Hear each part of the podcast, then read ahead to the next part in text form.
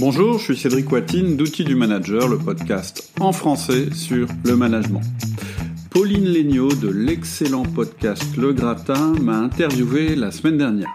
Le Gratin, c'est un podcast sur les entrepreneurs et Pauline voulait m'interroger sur les bonnes pratiques managériales pendant ces temps de crise. On y parle donc des difficultés actuelles rencontrées par les managers et les dirigeants, en particulier la scission des équipes entre ceux qui sont sur site et les autres qui sont soit en télétravail, soit en chômage partiel. On y évoque comment travailler à distance avec des conseils très simples.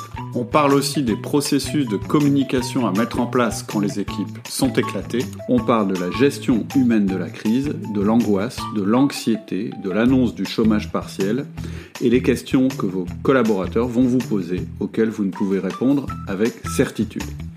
J'ai essayé à chaque fois d'apporter des outils simples et humains pour gérer tout ça. Je vous souhaite une très bonne écoute et je suis à votre disposition pour répondre à vos questions sur le forum. J'en reparle en fin de podcast. Bonjour Cédric, bienvenue à nouveau sur le gratin. Merci beaucoup, euh, ravi d'être avec toi à nouveau. C'était très sympa la dernière fois. Eh ben, très bien cette fois-là. C'était très sympa. ouais, c'était tellement bien que tu vois, je me suis dit que j'allais te réinviter euh, rapidement. Comme on en a discuté un peu en off, euh, bah, on est dans une période actuellement très compliquée, donc euh, avec cette épidémie, cette pandémie plutôt de, de coronavirus. Et donc, et donc c'est un moment qui est difficile, je pense, qu'on soit entrepreneur, qu'on soit dirigeant, qu'on soit finalement collaborateur, salarié, c'est douloureux pour tout le monde.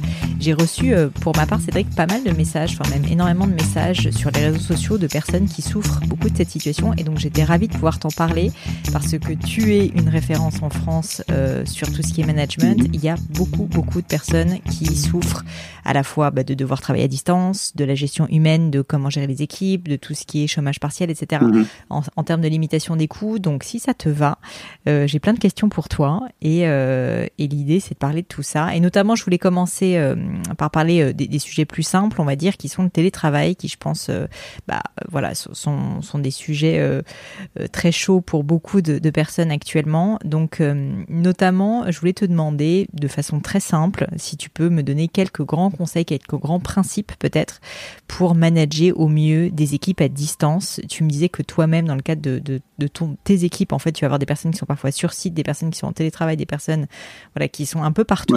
Est-ce que tu peux me donner un peu les grands conseils ou les grands principes que, que tu appliques pour, pour ce travail à distance? En fait, quand on commence à travailler à distance, parce que effectivement, c'est ce que c'est ce qu'on observe tous, hein, les choses changent plus vite que prévu. Moi, ça fait longtemps que je pense que le télétravail va se développer en France, puisqu'on est quand même relativement en retard par rapport aux autres pays européens et très en retard par rapport aux US. Hein, c'est euh, trois fois moins chez nous. Euh, et puis là, bah, c'est les circonstances qui vont nous obliger à accélérer les choses. Et je pense que c'est une opportunité d'apprendre à travailler différemment. Et je pense aussi qu'il y aura un avant et un après. C'est-à-dire que la crise actuelle nous oblige euh, quelque part eh ben, à expérimenter de nouvelles, euh, nouvelles manières de travailler. Donc en fait, quand on se met à travailler à distance, qu'est-ce qui change? Euh, La première chose, c'est que euh, on perd une chose qui est très importante, qui est l'interaction naturelle. Moi, j'appelle ça euh, le principe de la machine à café, c'est-à-dire que quand on travaille sur le même site, on se croise tout le temps, on se dit bonjour, on se fait des sourires, on se salue, on s'ajuste en permanence. Donc ça, c'est quand on est en télétravail, c'est fini. La deuxième chose, c'est qu'on perd la supervision, c'est-à-dire que quand on est sur site, euh, bah, on a un manager, le manager n'est pas très loin et donc euh, il a la possibilité, même s'il le montre pas trop, de constater à quelle heure les personnes commencent à travailler, à quelle heure elles terminent, euh, si elles ont l'air plutôt concentrées ou pas. On n'imagine pas au milieu d'un d'un open space quelqu'un qui se mettrait à faire ses courses ou à faire autre chose que ce qu'il est censé faire. C'est la deuxième chose. On perd une partie de la supervision qui existait quand on était sur site. Euh, la troisième chose, bah, c'est qu'on se retrouve dans un environnement euh, qui est complètement différent, c'est-à-dire on se retrouve chez soi au lieu d'être au boulot, donc ça, ça change aussi plein de choses.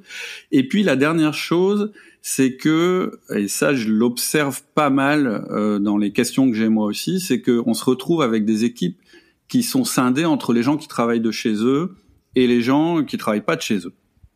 Donc c'est mmh. ça que le manager il va devoir gérer Et, et, moi, mon premier, euh, premier, premier, premier conseil, le plus important, c'est que le manager qui va soit se retrouver lui-même en télétravail, ou soit dont certaines personnes vont se retrouver en télétravail, il faut qu'il augmente sa quantité de communication volontaire. Mmh. C'est-à-dire que tout ce qu'il faisait avant de manière automatique, un petit bonjour, euh, euh, deux trois mots entre deux portes, etc., etc. Tout ça, c'est terminé.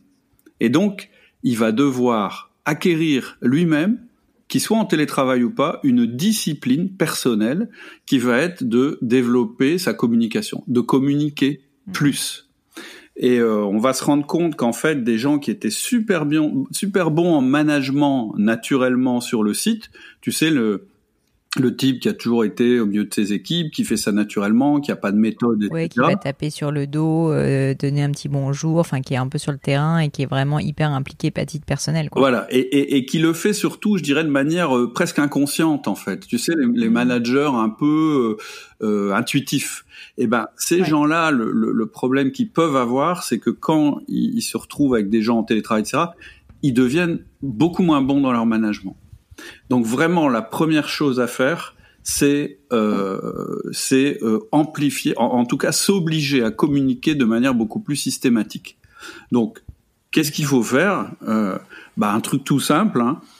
Tu prends un carnet, tu fais la liste de tes collaborateurs, tu mets des petites cases en face et tu t'obliges à avoir un contact euh, euh verbal, vocal, c'est-à-dire plutôt euh, téléphone ou vidéoconférence, enfin quoi que ce soit, une fois par jour avec chacun et chacune de tes collaborateurs ou collaboratrices et t'insistes sur le fait que ça soit vocal, c'est-à-dire que le mail, etc., ne compte pas.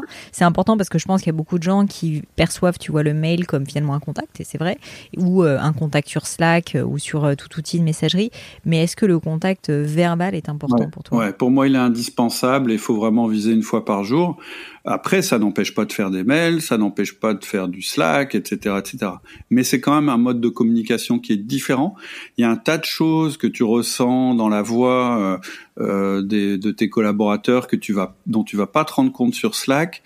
Euh, et puis un autre truc, c'est qu'en fait, tu vois, quand tu fais de la communication sortante, comme je viens de le, le dire, quelque part, tu forces la communication avec ton collaborateur. Alors que si tu es uniquement dans l'envoi de mails, du Slack, etc., quand tu as beaucoup de collaborateurs, tu vas pas te rendre compte que certains ne, ne te répondent pas, tu vois. Oui, oui. Hein, donc euh, et alors après, il faut être réaliste. Je veux dire, euh, si euh, t'essayes, je dis n'importe quoi, tu as 15 collaborateurs, t'essayes de les avoir euh, dans la journée, et puis il y en a deux, tu tombes sur leur messagerie. Bon, bah c'est tout. Tu coches pas la case. Demain, tu réessayeras. Par contre, quand tu vois que tu as trois cases d'affilée où à aucun moment la personne t'a répondu ou t'as réussi à lui parler, là, il faut se dire, bah, y a peut-être un truc à creuser. Et euh, une question pour toi en tant que, là je sais pas si tu parlais en tant que dirigeant ou en tant que manager, mais en gros j'imagine que tu parlais au, titre du manager, et euh, de la personne avec ses reports directs. Si jamais bah, tu as une entreprise, tu vois, avec des managers qui eux-mêmes ont leur propre piou-piou, si je puis dire, tu, tu, tu, les formes aussi et tu leur euh, délègues entre guillemets ce principe de la même manière pour que eux aussi, à leur tour, un peu de manière, tu vois, en, échelle, enfin je veux dire comme une, une boule de neige, en gros, puissent eux aussi, une fois par jour, avec leurs collaborateurs, avoir un contact direct pour pas que tu en aies 150 à faire par jour, parce que j'imagine que absolument. En fait, moi, quand je donne des conseils, ce sont des conseils aux managers. Le principe, c'est que mm. je forme des gens qui viennent me voir pour être formés au management. Je forme pas des entreprises, je forme des personnes.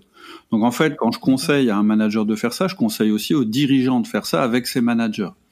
Ce qui compte en fait, c'est toujours de regarder les choses du point de vue du collaborateur est-ce que chaque collaborateur, chaque jour, a eu un contact avec son manager? Tu vois, moi j'inverse les choses. Ouais, bien sûr. Et donc, oui, euh, un dirigeant, bah, faut au moins qu'il ait une fois par jour un contact avec les personnes dont il est directement euh, euh responsable, c'est-à-dire c'est N-1.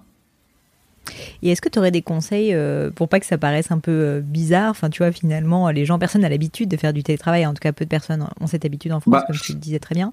Euh, est-ce que tu dirais aux gens, bah, en fait, je vais vous contacter une fois par jour, c'est normal pour qu'on fasse un petit point? Enfin, il faut pas non plus que les gens aient l'impression d'être fliqués, je pense. Là-dessus, quelle communication finalement pour mettre en place cette espèce de 1 à 1 qui est quotidien? Alors, ça, moi, c'est la deuxième chose, c'est la mise en place des 1 à 1, et ça, c'est une fois par semaine pendant une demi-heure. Et ce que je dis, c'est que le télétravail et la crise du coronavirus, c'est votre prétexte idéal pour démarrer un management structuré. C'est-à-dire que si vous aviez besoin d'un prétexte, vous l'avez là. C'est-à-dire que avec la crise qu'on a, personne va s'étonner que vous ayez envie euh, de communiquer plus. Et donc, euh, moi, je prendrais pas de précautions particulières. Hein. Euh, je dirais, euh, c'est la crise, on a besoin de se serrer les coudes, on a besoin de communiquer plus. Je vais vous appeler, répondez-moi, vous pourrez me dire ce que vous voulez. C'est pas du flicage, c'est simplement un échange une fois par jour pour voir si tout se passe bien. En fait, moi, j'inverse un peu les choses, c'est-à-dire que je me dis que cette crise qu'on est en train de connaître, elle va nous permettre de mettre dans, nos entreprises des usages euh, de manière beaucoup plus facile que si on n'était pas en temps de crise. Donc moi j'en fais, moi je retourne le truc. En fait, pour moi, la crise du coronavirus, c'est clairement un test pour tout le monde. C'est-à-dire que quand tout va bien, euh, on est tous bons. Quand ça va pas, eh ben c'est là qu'on voit qui est bon et qui est moins bon.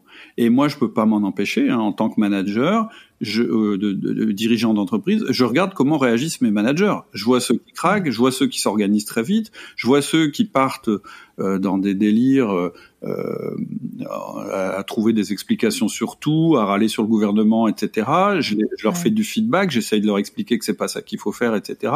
Mais clairement, en tant que manager, vous êtes là un peu sous la loupe parce que la manière dont ça va se passer, ça dépend de vous. Et donc, c'est une opportunité en or, euh, cette crise, eh bien, de devenir meilleur.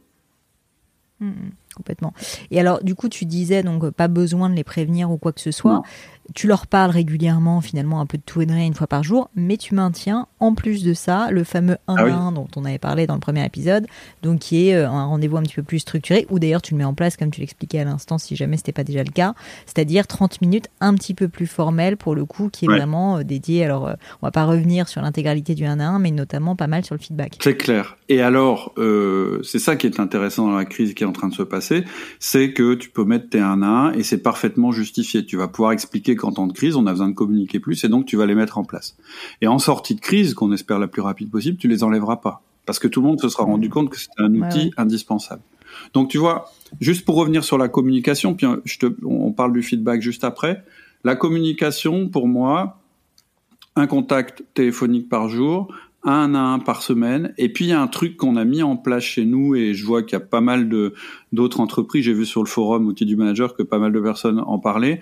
On a fait une espèce de euh, euh, comment on appelait ça, une, machine à café virtuelle. C'est-à-dire que euh, tous les jours, entre, euh, je crois, c'est entre 9h15 et 9h30, c'est à cette heure-là qu'on l'a mis chez nous, eh bien, euh, tout le monde peut se connecter sur euh, une plateforme Jitsi, Zoom, enfin, peu importe le logiciel qu'on utilise, et on se fait juste un petit coucou. Et c'est un truc visuel et vocal en même temps. On n'est pas mmh. obligé d'y être. En fait, comme une machine à café. Et... D'accord. Et tu le fais pas sur WhatsApp pour toi, c'est ou sur Slack ou comme ça. Il faut.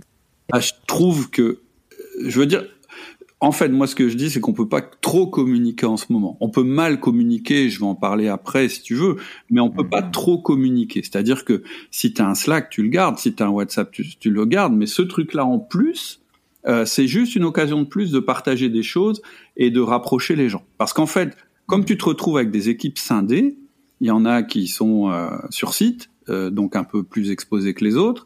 Il y en a qui sont confinés avec du travail, il y en a qui sont confinés sans travail.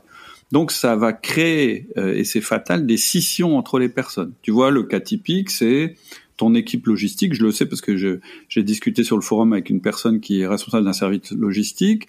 Les gens de la logistique dans son entreprise, ils avaient déjà le sentiment euh, d'être un peu les laissés pour compte de l'activité parce qu'ils ont une activité moins intellectuelle que les gens des bureaux, ils sont moins au chaud que les gens du bureau, etc., etc. Lui, il se retrouve dans une situation où les gens du bureau sont même plus là, ils sont chez eux et les gens de la logistique sont les plus exposés. Et il dit, pour les motiver, euh, c'est compliqué. Euh, parce que toutes les petites tensions qui existaient bah, sont en train de, de s'exacerber. Donc plus tu mets de la com, plus tu mets de la, des occasions de contact et d'échange entre les personnes, plus tu recrées de la, de la, de la cohésion en fait à l'intérieur de l'entreprise. Par contre. Euh, l'histoire de la caméra virtuelle, il n'y a rien d'obligatoire. Hein. C'est comme une machine à café. Personne qui est obligé d'aller boire un café. Ouais, bien sûr. Tu vois, tu as, de la com qui est systématique, le 1 à 1, obligatoire. Tu as de la com qui est informel euh, et où juste le manager doit faire en sorte que euh, il a un contact, c'est le contact une fois par semaine dont je parlais tout à l'heure. Puis tu as des choses complètement informelles, c'est euh, la caméra café, enfin c'est pas la caméra café, mais ouais ouais non mais je vois ce que tu veux dire. Le, café virtuel, le, le, Slack, etc., etc. Et, et, et je répète, les, choses pour qu'elles soient comprises, hein, on dit traditionnellement, elles doivent être répétées sept fois. Donc, faut vraiment pas avoir peur en tant que manager de trop communiquer. Moi, j'ai jamais eu un seul, une seule personne qui m'ait dit "Oh, moi j'en ai marre, mon manager communique trop." Non, en général, on communique pas assez. Mm-hmm. Non, mais c'est clairement en cette période un excellent, excellent conseil, c'est clair. Mm. Euh, tu me parlais tout à l'heure, je trouvais ça intéressant du fait que le télétravail notamment, mais cette situation révèle finalement les forces peut-être et les faiblesses de chacun.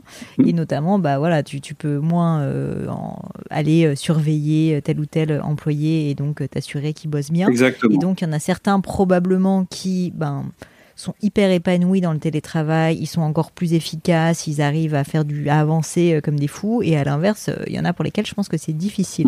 Est-ce que tu aurais des, des, principes là aussi ou des outils euh, d'aide à la productivité pour le télétravail, peut-être mettre en place des routines, enfin essayer de guider justement ceux que en tant que manager tu aurais besoin d'aider parce que ils galèrent et que franchement c'est pas leur truc et que c'est pas évident pour eux. C'est sûr.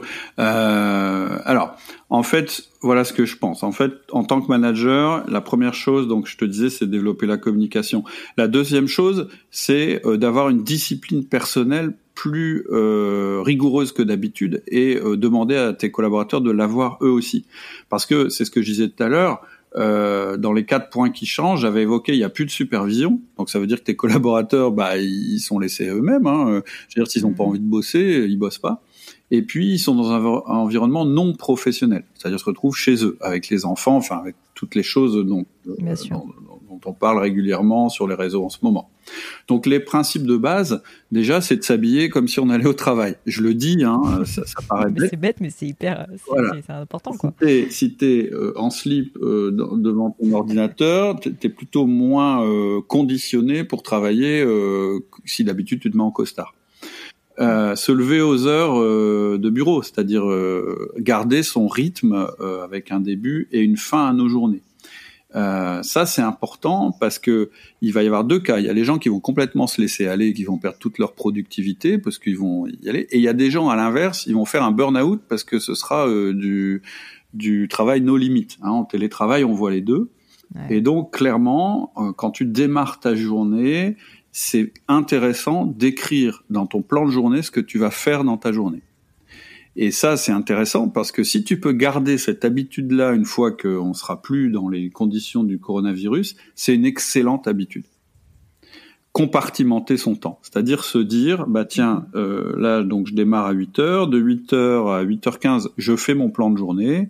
Ensuite, euh, bah, je vais appeler mes collaborateurs. Voilà, la liste, c'est de 8h30 euh, jusqu'à 8h30 euh, ou jusqu'à jusqu'à 9h et ainsi de suite, en se ménageant des pauses, etc., etc. C'est-à-dire de beaucoup plus structurer sa journée. Et donc, ça veut dire que tu remplis ton agenda tous les jours. Ça aussi, c'est une habitude en télétravail qui est importante. C'est de noter ce qu'on fait dans son agenda. Ça paraît bête, mais au moins, ça montre à ceux qui sont sur le site qu'on travaille il voit que les créneaux sont occupés. Parce que dès qu'on est loin, euh, il y a un tas de choses, euh, les gens s'imaginent un tas de choses. Bien sûr. Soigner son environnement de travail, hein, je disais, c'est-à-dire que bah, essayer tant que possible d'être dans un, une pièce euh, à part, avec les horaires de, ton travail sur la porte, évidemment aménager si jamais bah, tu, tu, es obligé de garder tes enfants, etc. Mais en tout cas, quand tu es en communication, etc., avoir un casque et un micro pour t'isoler et puis, euh, ce que, donc ça, c'est tous les jours, c'est vraiment la base. Et puis, ce qui est intéressant, c'est en fin de semaine faire un petit bilan de ce qu'on a fait dans la semaine. Euh, c'est très facile à partir du moment où tu as noté ce que tu avais prévu de faire chaque jour et mhm. l'envoyer euh, et l'envoyer à ton manager. Moi, ce que je conseille aux managers, c'est de mettre en place un petit outil que j'appelle le 15-5 euh, et de demander à leurs collaborateurs, c'est un truc qui s'écrit en 15 minutes et qui se lit en 5 minutes, chaque semaine demander euh, aux collaborateurs quelles, quelles, sont euh, les tâches, les cinq tâches importantes que j'ai fait cette semaine, quelles sont les news que j'ai envie de donner à mon manager et quelles sont les cinq tâches importantes que je prévois la semaine prochaine. Mm-hmm. Ça paraît bête, mais en fait, on se rend pas compte. Quand on est sur le même site, tout ça, ça se fait un peu de manière informelle. Et le fait d'être séparé, ça va obliger à formaliser les choses. Et c'est des bonnes habitudes, parce que par la suite, si tu gardes ces habitudes-là, tu vas apprendre à faire confiance à tes collaborateurs. Et pour tu puisses leur faire confiance, il faut que tu sois sûr qu'ils ont de la, que, que de leur côté, ils aient de la discipline. Oui, bien sûr. Mm, mm. Non, mais c'est hyper juste comme conseil. Et, et là-dessus, euh, juste pour euh, préciser, notamment au niveau au-delà de, du, donc euh, du 15-5, euh, cette histoire de planning que je trouve vraiment très intéressante euh, et, et, j'avoue que moi je la fais un peu naturellement, mais je constate qu'il y a beaucoup beaucoup de personnes qui en fait bah, partent un peu en vrille et qui sont laissés, tu vois, à eux-mêmes parce qu'en fait ils se disent, enfin trop de liberté, tu vois finalement ou trop de choix, tu le choix, trop de liberté, tu la liberté parce que finalement les gens bah, commencent à se dire ah bah qu'est-ce que je vais faire, sur quoi je vais me focaliser, etc. Euh, est-ce que tu pourrais rentrer un petit peu plus dans le détail de, ce planning? Donc, c'est-à-dire que vraiment, concrètement, heure par heure, tu vas réfléchir à l'avance à ton planning de la journée en te ménageant des buffers, des moments de pause, où il faut que ça reste euh, finalement assez large, où tu vas dire, bah, aujourd'hui, je travaille sur ces trois points-là en particulier, euh, et il faut pas que j'oublie de parler à mes collaborateurs. Enfin, quel est le niveau finalement de précision dans lequel tu vas rentrer pour ce planning? Le minimum vital, je pense, c'est le les trois choses importantes, importantes que je veux réaliser dans ma journée. Pour moi, ça, c'est vraiment le minimum vital. C'est-à-dire avoir simplement une feuille avec les trois choses importantes que tu dois terminer aujourd'hui. C'est vraiment le minimum. Et puis, euh, si euh, tu as terminé de faire ces trois choses à midi, bah, ça veut dire que l'après-midi, c'est du bonus. Maintenant, euh, quand tu es en télétravail, tu peux être je dirais, tu contrôles mieux ton temps. En fait, tu as plus la capacité à contrôler ton temps que si tu étais sur le site, parce que tu vas avoir, si tu t'organises bien, moins d'interruptions. Donc, tu peux être, tu peux être un peu plus formaliste. Moi, ce que j'aime bien faire, c'est avoir ce petit rituel du matin euh, d'un quart d'heure où je prépare ce que je vais faire dans la journée. Je sélectionne les trois travaux euh, que j'ai absolument envie de terminer aujourd'hui. Et ensuite, dans mon agenda, je regarde mes, euh, mes contraintes, c'est-à-dire que bah, à un moment je vais devoir aller manger, il y a un moment euh, j'ai des réunions avec d'autres personnes, donc ça je maîtrise pas, et je, je regarde mon agenda. Il me reste du temps disponible. Ce temps disponible, je regarde s'il est capable d'absorber les trois choses que je m'étais fixées. Si jamais c'est pas possible, bah, c'est pas grave. J'en retiens deux, je les mets dans mon agenda, et surtout, ce qui est extrêmement important, tu as employé le mot buffer, il faut que votre agenda y respire. C'est-à-dire qu'il faut qu'il y ait des respirations à l'intérieur parce que vous allez avoir des coups de fil à passer, parce que vous allez devoir vous reposer, et surtout parce que vous allez devoir vous aménager des transitions entre vos activités. C'est-à-dire que quand on est en télétravail, on a le risque de rester 5 heures d'affilée assis à sa table tous les jours. Et ça, c'est pas bon. Il faut se lever, il faut sortir, il faut ouvrir la fenêtre, respirer, etc., etc. Donc voilà, moi j'irai pas beaucoup plus loin que ça. Euh, ensuite, les, types de créneaux horaires que tu peux te réserver dans ta journée, bah t'as tout, t'as ton rituel du matin, t'as toutes tes petites routines de maintenance. Par exemple, relever tes mails. Moi, je conseille de pas relever ces, mails au, au, fur et à mesure où ils arrivent. Je conseille de bloquer dans la journée trois moments où on regarde ses mails, où on vide sa boîte mail. Il y a tous les rendez-vous avec, avec les personnes, c'est le troisième type. Et puis, il y a tous les rendez-vous avec toi-même. Et là, ça peut être de l'auto-formation, ça peut être travailler sur tes projets personnels, ou simplement, ça peut être prendre du recul par rapport à ton activité et prévoir ce que tu vas faire euh, demain, etc., etc. Mm-hmm. C'est aussi l'occasion de s'auto-former, hein, d'ailleurs, euh, le fait d'être chez soi euh, avec moins de travail. Il y a plein de choses disponibles partout sur, sur, Internet pour évoluer. Par exemple, sur la manière de s'organiser. Il y a plein de choses. Bien sûr, bien sûr. Non, mais et puis en plus au-delà de là, au-delà de ça, enfin, ce qu'on n'a pas évoqué, mais ce qui est, ce qui est vrai, c'est que si jamais tu es bien organisé, comme tu le recommandes. Mm. Au final, le télétravail peut être hyper hyper productif. Hein. Je pense que beaucoup de gens ont peur de ça, mais la réalité c'est que, enfin moi je sais, il m'arrive de temps en temps d'avoir des journées de télétravail, mais je sais que je serais incapable d'être aussi productive au boulot parce que quand je suis au bureau, je veux dire, parce que bah, parce que je me fais pas interrompre, parce que je suis vraiment à 100% dans ce que je suis en train de faire. Alors c'est pas facile de le faire dans la durée, mais on gagne un temps fou déjà en termes de transport. Enfin, il y a quand même tout un certain nombre de choses euh, qui peuvent faire que le télétravail peut être aussi euh, presque une bénédiction finalement qui permet euh, d'avancer en tout cas sur des sujets de fond. Donc il faut quand même le dire. C'est sûr. Moi, moi, je, mon expérience personnelle rejoint la tienne, c'est-à-dire que à un moment j'ai décidé de plus être dans mon entreprise tous les jours pour pour de multiples de, multiples raisons, mais entre autres parce que euh, ça me permettait de mieux compartimenter mon temps et que j'étais beaucoup plus efficace de cette manière-là et que quand j'étais sur le site, j'étais beaucoup plus à l'écoute des gens, beaucoup plus à leur disposition puisque en fait le travail que j'avais à faire au niveau personnel, je l'avais fait hors site. Et euh, je me souviens que j'en avais discuté à l'époque euh, avec un, consultant qui, qui, me disait, bah moi je compare le, le, dirigeant au feu. Le feu, il peut, euh, il, il, il, éclaire les gens, il leur montre la direction, il les réchauffe quand ils en ont besoin, mais il peut aussi les brûler.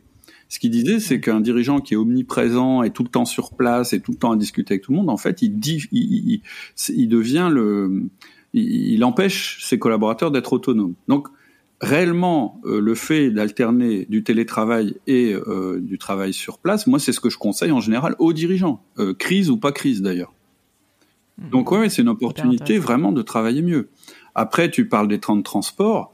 sur le, le forum d'outils du, du, manager, j'ai mis à disposition un petit tableau Excel où les gens peuvent rentrer à peu près le nombre de kilomètres moyens qu'ils font par an et le nombre d'heures que ça représente. Et en fait, on voit plein de gens quand même qui passent la moitié d'un mi-temps, euh, la moitié d'un plein temps, pardon, euh, au volant de leur voiture. Et, et, et, aujourd'hui, prendre ta voiture, c'est le risque. Et là, je parle pas du coronavirus, c'est quand même le, risque le plus important que tu puisses prendre à titre personnel dans les dans les sociétés, euh, je dirais dans nos sociétés. C'est une perte de temps énorme. Euh, voilà, il y, y, a des gains de productivité à faire en se, en se déplaçant moins, c'est clair.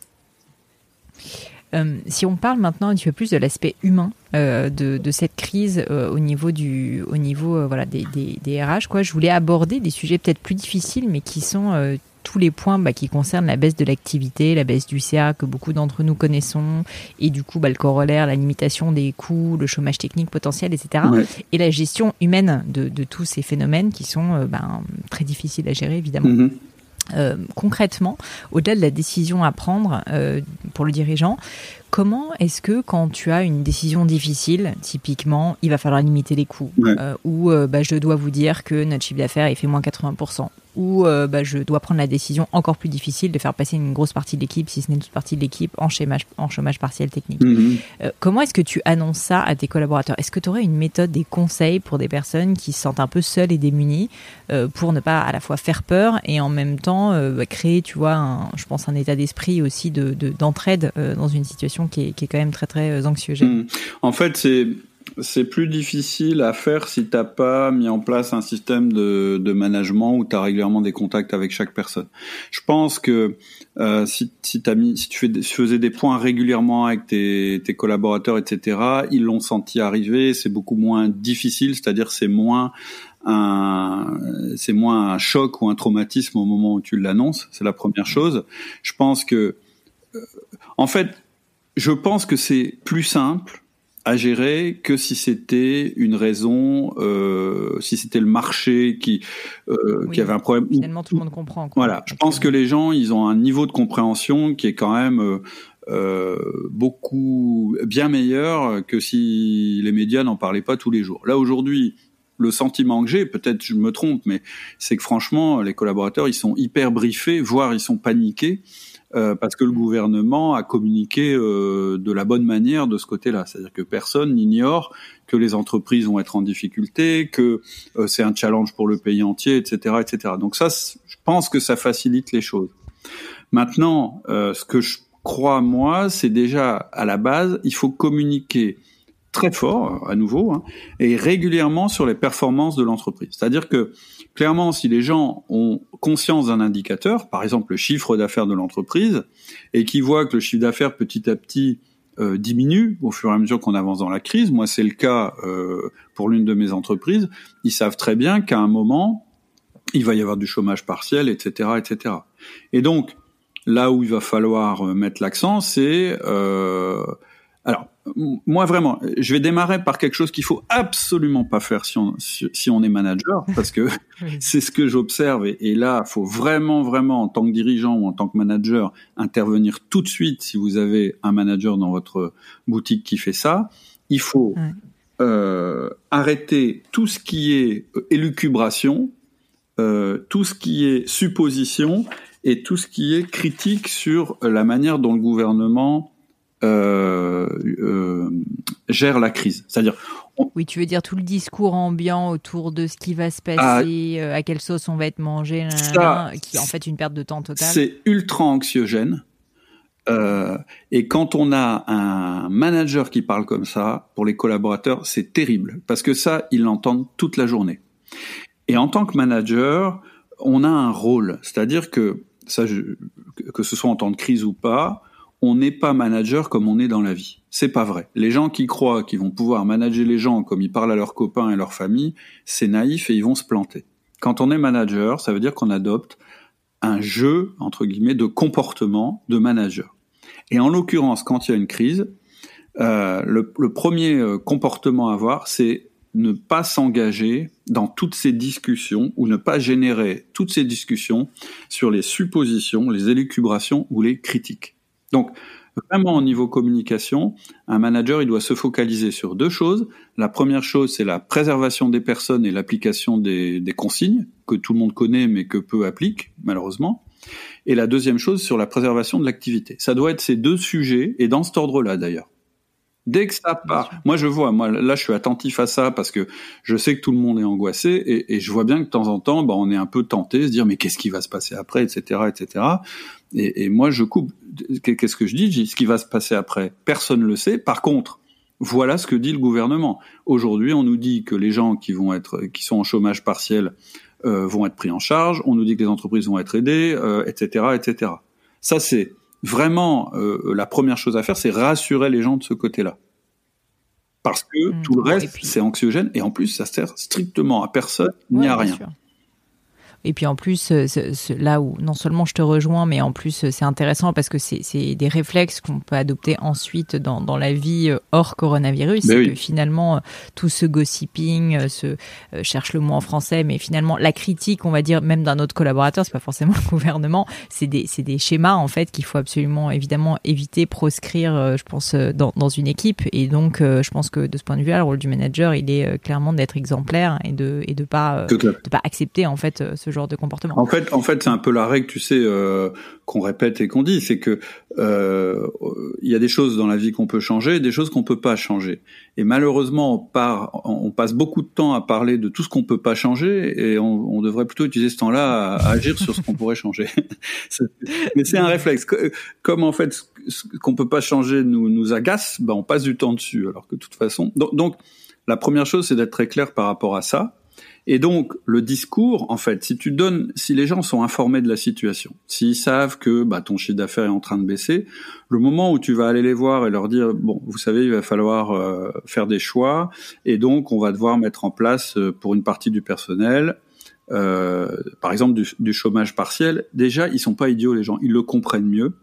Mm. Euh, s'ils ont été informés de l'activité de l'entreprise, etc. Ça les surprend pas. Hein. Ils savent qu'à un moment ça va tomber. Et après, dans l'application des choses, il faut être le plus juste possible, c'est-à-dire organiser des roulements quand on peut, etc., etc. Mais c'est pas évident. Et euh, effectivement, ça veut dire que des gens vont se retrouver chez eux sans travail, etc. Et il faut faire très attention à pas les exclure dans nos communications. Tout à l'heure, quand je disais, il faut continuer à être en contact avec chaque personne, ça inclut les gens qui sont plus euh, sur le lieu de travail c'est pas pour leur donner du travail à faire puisqu'ils sont mais juste pour avoir un petit contact avec eux, savoir mm. comment ça se passe et leur donner des infos sur leur boîte si jamais il y a une partie du personnel qui continue à travailler. Hyper intéressant parce que je pense qu'il y a beaucoup de dirigeants qui peuvent se dire bon bah du coup ils sont en chômage partiel, je vais les laisser tranquilles, ils ont peut-être autre chose à faire, mais je pense que c'est important de rassurer, enfin de montrer qu'on est toujours euh, une équipe, bah même si l'équipe elle est un peu scindée quoi. Bah oui oui c'est sûr. C'est, c'est, Et c'est moins facile effectivement quand on n'est pas sur le même site. Et ça dépend beaucoup aussi du mode de communication. Il y a des dirigeants, ils sont très très à l'aise euh, devant toute leur équipe réunie, ils sont moins à l'aise en un à un avec chaque personne. Mais voilà, faut qu'ils fassent l'effort parce que quand on est avec des équipes scindées, on n'a pas le choix en fait. Une autre question pour toi, Cédric, euh, concernant euh, un peu cette exemplarité euh, du, dirigeant, en tout cas du manager. Pour toi, quand les gens sont anxieux, paniquent peut-être, enfin en tout cas que c'est des moments difficiles, est-ce que le rôle du manager, c'est de rassurer, c'est de comment dire, de remonter le moral? Là-dessus, je trouve que c'est pas évident non plus, euh, parce que tu as à la fois envie d'être sincère, d'être honnête, et donc bah, les temps sont durs, il faut l'assumer, mais en même temps, tu as envie d'aider les gens, de les tirer vers le haut, de, de, de, leur remonter le moral si jamais il est dans les chaussettes. Est-ce que tu as, un avis en fait sur, sur voilà, ce, ce, ce, côté motivationnel ou pas du, du manager? En fait, ce que je, ce que je disais tout à l'heure, c'est qu'effectivement, quand tu es manager, en fait, t'es pas le copain euh, de tes collaborateurs. Ça, faut être très clair par rapport à ça. Et donc, ton objectif, avant tout, bah, c'est de faire qu'ils soient euh, efficaces euh, sur leur lieu de travail. Je, veux dire, je reviens un peu au basique, mais souvent on l'oublie. Et en particulier quand il y a des crises. Et donc, faire preuve d'écoute, etc., c'est nécessaire à condition que ta manière d'écouter, elle soit orientée vers comment je le remets sur les rails. C'est-à-dire que tes collaborateurs, ils vont avoir besoin de parler, ils vont avoir besoin de se confier, ils vont avoir besoin de donner leurs angoisses. Et moi, quand ils commencent à faire ça, j'essaye pas de nier leurs angoisses. C'est-à-dire que je les laisse le dire. Je les laisse l'exprimer le, le, parce que ils veulent avant tout que je l'entende. Ensuite, une fois que je l'ai entendu, je leur dis OK, qu'est-ce que tu vas faire avec ça? C'est-à-dire ça va qu'est-ce que ça va être ta manière euh, de t'en sortir au milieu de ça? C'est-à-dire que quelles ressources chez toi tu vas pouvoir activer pour t'en sortir? Qu'est-ce que tu peux faire pour contribuer, etc., etc. Et petit à petit les remettre sur le chemin de l'action, parce que le monde de l'entreprise, et là je parle des gens qui sont sur le site, etc.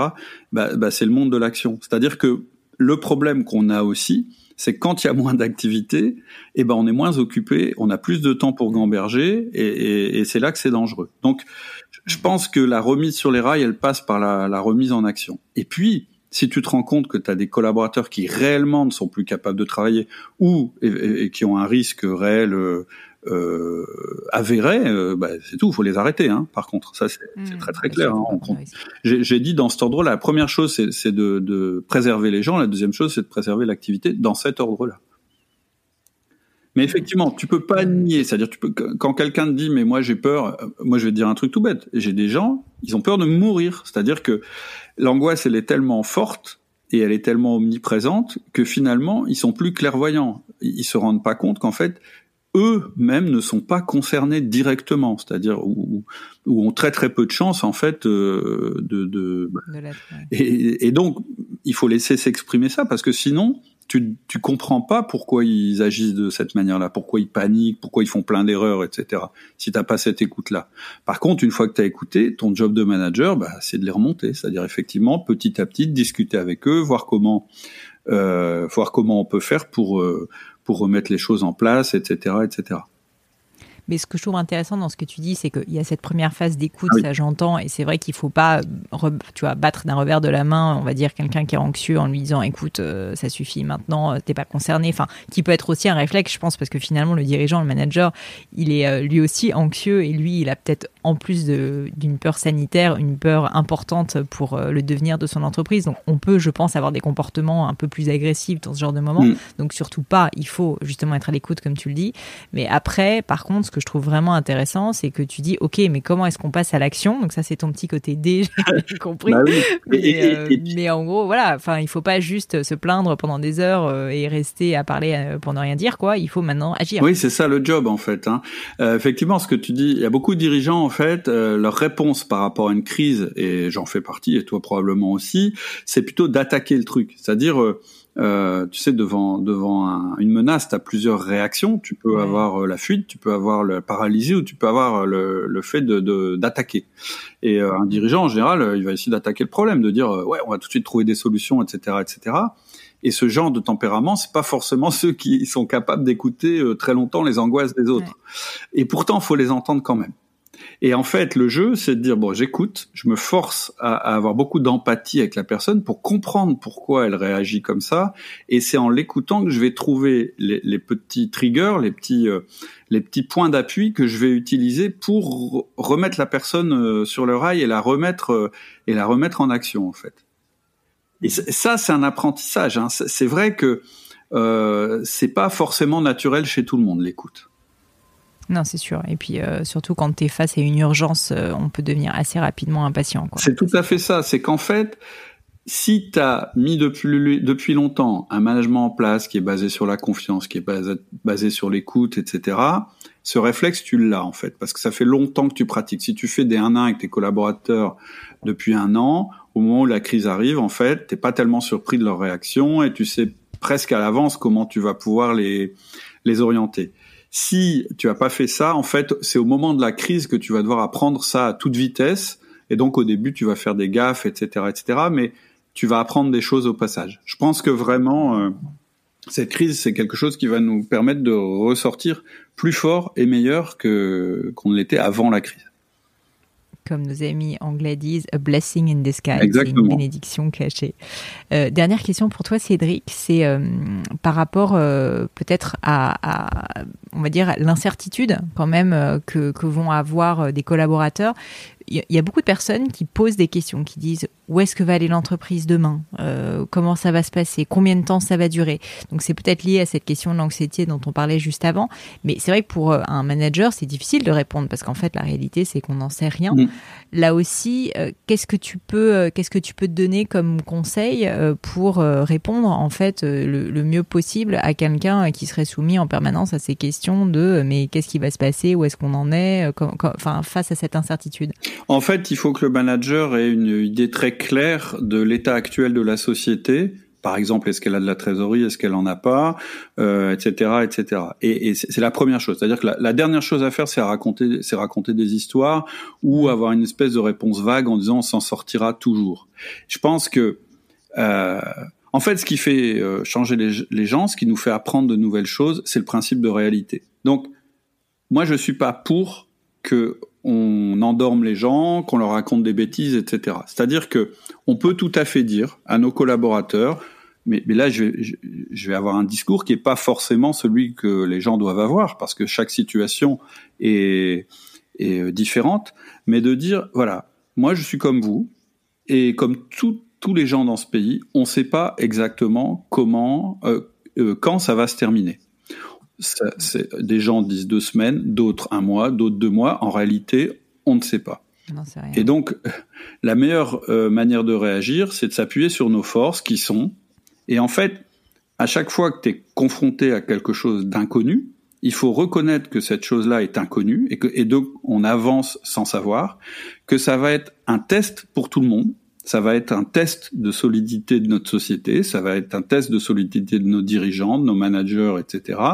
Mais que voilà nos atouts aujourd'hui. Nos atouts aujourd'hui, c'est, je dis n'importe quoi, on a encore de la trésorerie, ou bien on a encore des clients qui nous commandent, ou bien euh, on va pouvoir mettre la société en pause parce que on a des garanties qui nous sont données par le gouvernement que euh, les salaires euh, seront compensés, etc. Et donc, ce qu'il faut faire maintenant, c'est se préparer à redémarrer le mieux possible. En fait, quand tu avances euh, dans un avenir incertain, euh, tu peux pas raconter que tu sais la fin de l'histoire. Par contre, tu peux demander aux gens de préparer la suite, de préparer la reprise, etc., etc. Donc, le discours, il doit, en, fait, c'est ce que j'ai dit tout à l'heure, il doit être tourné vers l'action. C'est-à-dire que quand il te pose une question, tu dois euh, dire, euh, tu dois donner ta réponse, c'est-à-dire admettre que tu n'en sais pas plus que les autres, parce qu'il ne s'agit pas de mentir, donner des pistes de réflexion et un peu retourner la question. Et en général, on est assez surpris. C'est-à-dire que une fois que, parce qu'en fait, les gens, quand ils viennent vers toi et qu'ils te disent ça, ils expriment leur angoisse du lendemain. Bien sûr, mais ils cherchent pas de réponse en réalité. En, réalité, ils savent très bien que tu as pas de réponse. Je veux dire, si tu leur réponds non, mais ça va s'arranger, alors là, ça les angoisse encore plus. Parce qu'ils disent, mais pourquoi il nous dit ça? En fait, il nous ment. Il est inconscient, quoi. Et parfois, et, et je parle d'expérience, on est vachement surpris quand on retourne la question en disant, vous savez, la bonne question, en fait, c'est savoir comment on va s'en sortir euh, tout de suite, qu'est-ce qu'on peut faire, et puis euh, qu'est-ce qu'il faut qu'on prépare pour être prêt une fois que tout ça, ce sera derrière nous. Quand tu dis ça, tu dis déjà qu'à un moment, tout ça, ça va être derrière nous. Donc c'est énorme de leur dire ça. Et c'est la réalité. À un moment, tout ça, ce sera derrière nous. On ne sait pas quand, mais à un moment, tout ça, ce sera derrière nous. Et après, euh, en général, tu es surpris des réactions des gens. C'est-à-dire qu'en général, ils ont des idées que toi, t'as pas eues. Euh, ils sont prêts à se mettre en action sur des plans où toi, t'avais pas prévu qu'on aille. Euh, et donc, moi, moi, enfin, mon expérience, c'est que j'ai souvent été surpris de, de l'aspect positif des, des, des réactions que j'ai eues quand j'ai un peu retourné la question, si tu veux. Ouais, et que finalement tu responsabilises les gens et que tu leur laisses prendre de la place, quoi. Tu leur laisses euh, décider aussi un peu de, leur travail, parce que en plus, euh, je rebondis sur ce que tu disais tout à l'heure quand tu disais bon bah il y a potentiellement des personnes avec le télétravail qui ont un peu moins de boulot. Mm. Finalement, si tu retournes la question comme ça, ils peuvent eux-mêmes générer leurs propres euh, nouvelles idées de travail, de travailler sur le rebond, sur l'après, sur le fond. Ah bah oui, moi moi je, je le constate aussi dans ma boîte, c'est-à-dire que les commerciaux qui sont quand même un peu moins occupés ils sont en train de préparer, euh, ils appellent ça la rentrée, mais ils sont en train de préparer l'après, euh, l'après, c'est-à-dire que ils appellent leurs clients et qu'est-ce qu'on va faire quand ce sera. Et tu as une espèce de de perception comme ça collective qui est plus positive, c'est-à-dire qui qui mm. dit bah il va y avoir un après. Tu peux inclure tes clients là-dedans, c'est quand même pas mal pour l'image de ta boîte, etc., etc. Et puis subtilement, tu passes quand même un message aux gens qui viennent te voir en disant euh, bah, qu'est-ce que tu peux nous dire par rapport à ça? En leur renvoyant, tu leur dis aussi, vous savez, c'est aussi un test pour vous. Je suis en train de regarder comment vous réagissez à la crise. Ça m'intéresse de voir ceux qui vont euh, qui vont se, se, démarquer des autres, tu vois. Mmh. complètement, complètement. C'est une opportunité. Hein. Dans toute crise, il y a des opportunités. Non, mais c'est sûr c'est sûr. Justement, pour euh, terminer, Cédric, est-ce que tu aurais un dernier conseil, un dernier message à faire passer, un mot euh, de la fin, euh, je sais pas, quelque chose, une réflexion, peut-être justement sur cette histoire d'opportunité malgré la crise, ou plutôt grâce à la crise? Oui, je pense que vraiment, si je m'adresse à des managers, cette crise, c'est l'occasion pour eux de structurer leur management. Qu'est-ce que ça veut dire structurer leur management? Ça veut dire compartimenter leurs activités, distinguer ce qui est de l'ordre du management et de l'ordre de la contribution individuelle, acquérir une discipline personnelle sur l'organisation de leur journée et aussi de l'organisation de leur communication vis-à-vis de leurs collaborateurs. Personne va s'étonner si pendant la crise, vous mettez en place ce que j'appelle des petits rituels de management. Et je peux vous dire que ces rituels de management, ils seront très utiles quand la, quand la crise sera passée. Donc vraiment, moi, mon message, c'est ça, c'est que cette euh, cette crise, elle va vous obliger à être meilleur, à être plus structuré, et c'est surtout ça qui compte. Parce que bon, on peut envisager le pire. Hein, Peut-être que votre boîte va cracher, mais ce qui compte, c'est vous personnellement, comment vous allez sortir de la crise, comment vous allez rebondir derrière, etc. Donc, tirez le meilleur parti de cette expérience intéressante qu'est la crise du coronavirus. Un beau mot de la fin, c'est que je te remercie mille fois. Euh, je, vais diffuser, comme tu sais bientôt l'épisode. Je, crois savoir que tu viens justement de sortir une formation, alors qui n'est pas tout à fait liée, mais quand même un peu sur le travail à distance. Mm. Est-ce que tu peux nous en parler euh, en quelques mots et puis nous dire où est-ce qu'on peut te retrouver euh, si on ne te suit pas déjà? Ça s'appelle MAD, Manager à distance. c'est une formation en ligne et qui aborde à la fois les aspects du télétravail et à la fois les aspects du management à distance. Euh, donc euh, c'est une formation assez complète. Euh, c'est une coïncidence hein, qu'elle sorte au moment de, de, la crise. Elle était programmée depuis longtemps, donc j'ai un peu accéléré, on va dire, euh, la finalisation de, de la formation. Et euh, voilà, c'est du, ça, ça, se fait à distance. Je sais plus, il y a neuf modules euh, qui, qui font une demi-heure chacun et qui permettent de mettre progressivement en place du travail à distance et du management à distance. Il y a le petit guide euh, du travailleur à distance que vous pouvez distribuer à vos collaborateurs. Enfin voilà, il y a, il y a, un tas de choses, un tas d'outils utiles. Et puis surtout, le, le, le principe du, de cette formation, c'est de dire comment euh, tirer parti du travail à distance pour améliorer votre management. Parce que, euh, je, je, vais citer cette anecdote, hein, j'ai j'ai eu ce témoignage de, de à, plusieurs fois hein, euh, de gens qui me disaient qu'ils avaient une meilleure relation avec leur manager qui était à 700 km qu'avec le manager qu'ils avaient auparavant qui était dans le même euh, dans le même bureau. Donc euh, ça veut dire ça veut ça veut dire ce que ça veut dire c'est que tu peux très très bien manager les gens à distance et c'est même une opportunité. Et sinon après la dernière fois que je suis passé sur ton podcast, j'ai donné mon mail.